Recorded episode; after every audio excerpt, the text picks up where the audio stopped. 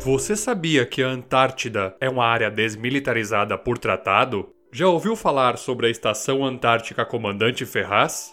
Afinal, Antártida se escreve com a letra D ou Antártica com a letra C?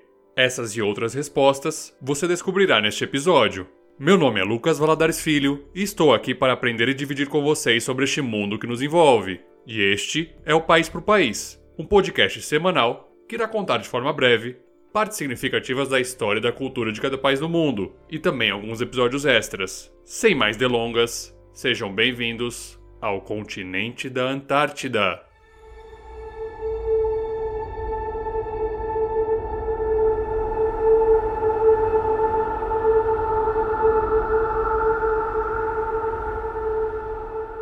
A Organização do Tratado da Antártida, que vamos falar em breve, adotou no ano de 2002 uma bandeira que representa não oficialmente o continente. Ela possui ao centro o mapa do próprio território antártico, sendo este combinado com as linhas de paralelos e meridianos. O interessante é que existem propostas de associações de vexilologia para que o continente adote uma bandeira oficial. A mais famosa é a que contém o território da Antártida com o fundo azul claro, sendo que esse tom de azul simboliza neutralidade, Vale aqui fazer uma observação, já que a palavra vexilologia significa o estudo das bandeiras, insígnias e suas simbologias. Feita essa análise, é hora de falar sobre história.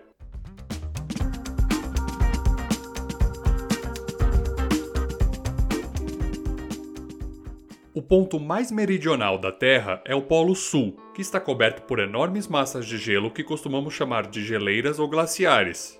Mas não há apenas gelo por ali, subsistindo também uma massa de terra com possíveis riquezas minerais. A Antártida foi descoberta apenas em 1820, após uma expedição naval russa que tinha como objetivo mapear todas as águas ao sul e confirmar a existência da Antártida. O termo confirmar foi empregado de propósito, pois na Grécia Antiga, Ptolomeu já havia desenvolvido a ideia de que, para o mundo estar em equilíbrio, deveriam existir terras ao sul da mesma forma que existiam ao norte. Apesar da descoberta ter sido realizada em 1820, o primeiro desembarque documentado ocorreu apenas em 1895 por um navio baleeiro sueco, que tinha por objetivo realizar expedições científicas e cartográficas. A partir daí, muitas nações passaram a reivindicar territórios no continente gelado. É o caso da Argentina, Austrália, Chile, França, Noruega, Nova Zelândia, Reino Unido. Desses países, os que estão no hemisfério sul costumam defender a região como uma projeção dos seus territórios, se quiser conferir, o mapa dessas reivindicações será publicado nas redes sociais do País por País. Em 14 de dezembro de 1911, o explorador norueguês Roald Amundsen liderou a primeira expedição a atingir o Polo Sul.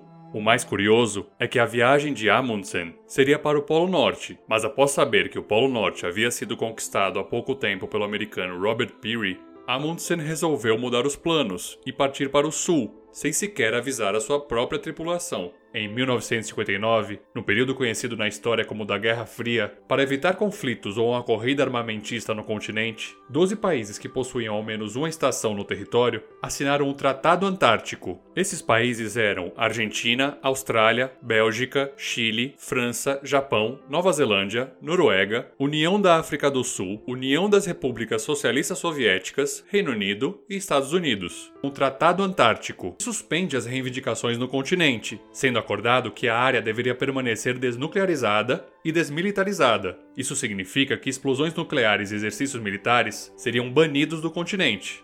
O próprio texto do tratado é firme nesse sentido, prevendo que é de interesse de toda a humanidade que a Antártida continue para sempre a ser utilizada exclusivamente para fins pacíficos e não se converta em cenário ou objeto de discórdias internacionais. As disposições do Tratado Antártico aplicam-se a toda a área ao sul de 60 graus da latitude sul, inclusive as plataformas de gelo. O tratado também prevê que a pesquisa científica exercida por meio de expedições e estações é livre.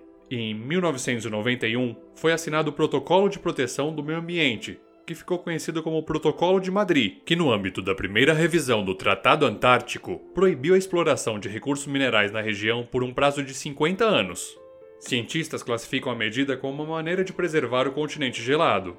Atualmente, o sistema do Tratado Antártico conta com 53 países membros, e em 2041, os dispositivos serão novamente debatidos entre as nações. Feito esse breve histórico, é hora de falar sobre as relações do Brasil com o continente antártico.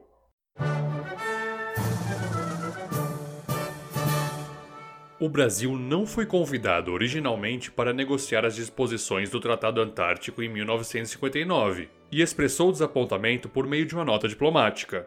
Mas o Brasil aderiu ao tratado no ano de 1975 e iniciou suas operações de pesquisa científica no continente em 1982. Nesse mesmo período, foi instituído o Programa Antártico Brasileiro, conhecido pela sigla PROANTAR, que coordena pesquisa e apoio operacional na região. O PROANTAR possui três segmentos: um científico, um logístico e outro ambiental, sendo que um passo importante no processo de consolidação da presença brasileira foi a instalação da Estação Antártica Comandante Ferraz, o que ocorreu no ano de 1984. Esse nome é uma homenagem póstuma ao capitão de fragata Luiz Antônio de Carvalho Ferraz, por sua intensa participação no projeto antártico brasileiro. Em 2012, a estação foi destruída por um incêndio, mas o Brasil não abandonou o projeto e investiu fortemente na reconstrução de uma nova estrutura.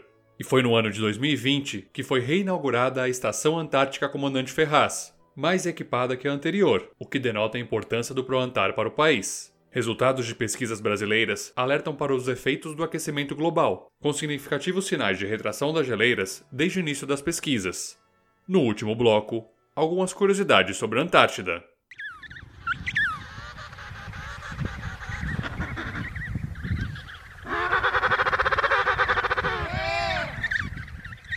A Antártida é o continente mais frio, mais seco e com o maior índice de ventos fortes do planeta.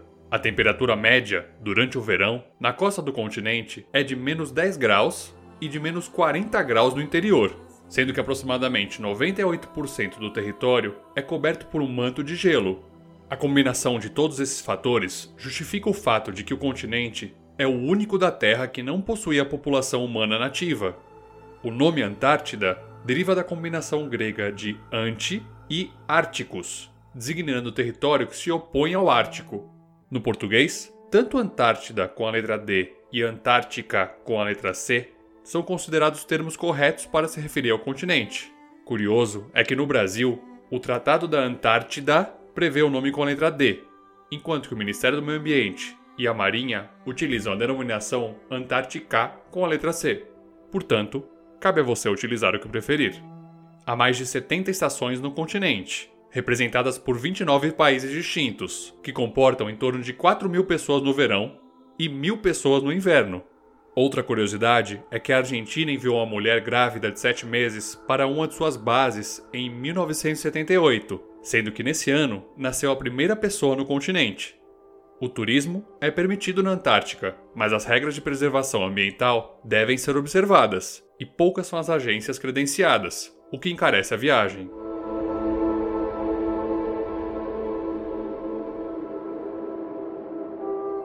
O País por País é um projeto independente e você pode nos ajudar compartilhando o podcast. Fica aqui o nosso agradecimento a todos os apoiadores desse projeto. Para saber mais e ter acesso à bibliografia, entre no site